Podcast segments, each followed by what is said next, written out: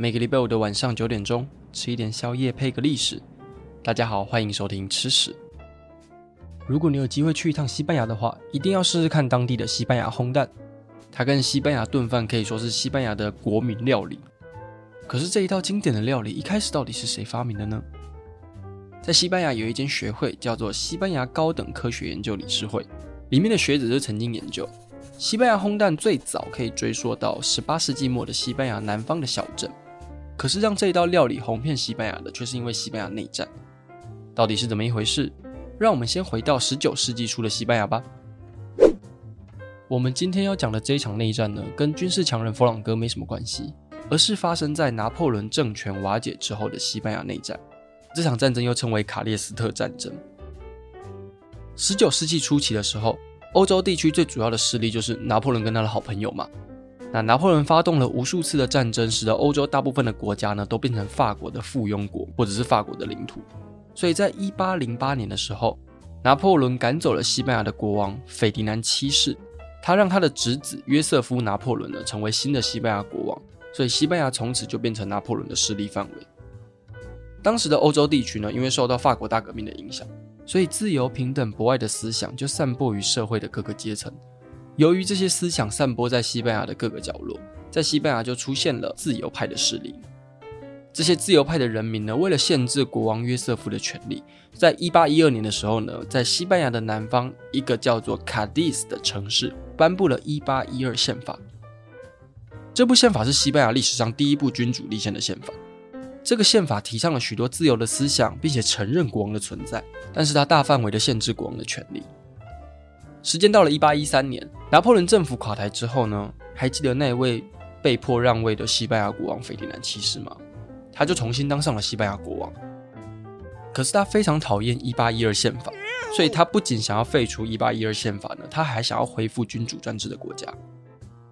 斐迪南七世为了平定南美洲殖民地的叛乱呢，开始利用王权强制向人民征税，并且派军队去南美洲平定那些内乱。这个政策呢，就导致民众非常的不开心，对于过度扩张的王权呢，非常的不爽。而且那个时候，斐迪南七世其实给了那些军人非常烂的待遇，他们的薪水很差，吃的也很差。所以在一八二零年的时候，一个叫做拉斐尔的军官，他就代表了自由派，在西班牙的南部发动了叛变。并且带领军队进攻了马德里，要求斐迪南恢复限制王权的1812宪法。那斐迪南情急之下，他就只好认同了1812宪法。可是更惨的事情是，他还被这些叛军抓起来，关到监狱里面软禁。那斐迪南当然不可能就这样平白无故的把权力交出去吧，所以他在软禁期间呢，就偷偷联络了神圣同盟。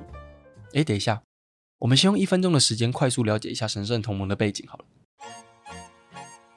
拿破仑政府垮台之后呢，欧洲各国呢突然发生权力真空的状况。那为了防止混乱，或者是预防第二个拿破仑的出现，所以奥地利的首相梅特涅他就召开了维也纳会议，希望大家可以团结一致，一起维护所谓的正统王室。所以想当然都是一群血缘非常纯正的，为了守护自己的利益的人。所以在这样的背景之下呢，由俄罗斯、奥地利、普鲁士。当时欧洲大陆前三强的君主专制国家就组成了神圣同盟，并且拉拢了其他君主制的国家啊，例如法国啊、英国加入这个国王们的私人聊天室啊，有点像十九世纪的 Telegram。所以当斐迪南七世他被软禁的期间呢，他每天起床的第一件事情就是传讯息给神圣同盟。呃，各位，我我被抓起来了。啊，发生什么事了？啊，啊怎么了？就就。自自由派就发动叛变，然后就把我关到监狱里面。他们把我利用完，就把我抛弃，像极了。闭嘴！脸书、IG 每天都是那句话，你烦不烦呐、啊？那那你们要不要来救我？哎，好了，别担心，我们马上捞人去救你。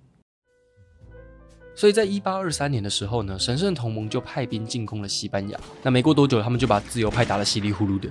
将斐迪南从监狱里面救出来，并且让他重新当上了西班牙皇帝。哦耶！好，这个时候对自由派的人来说就不是什么好消息哦。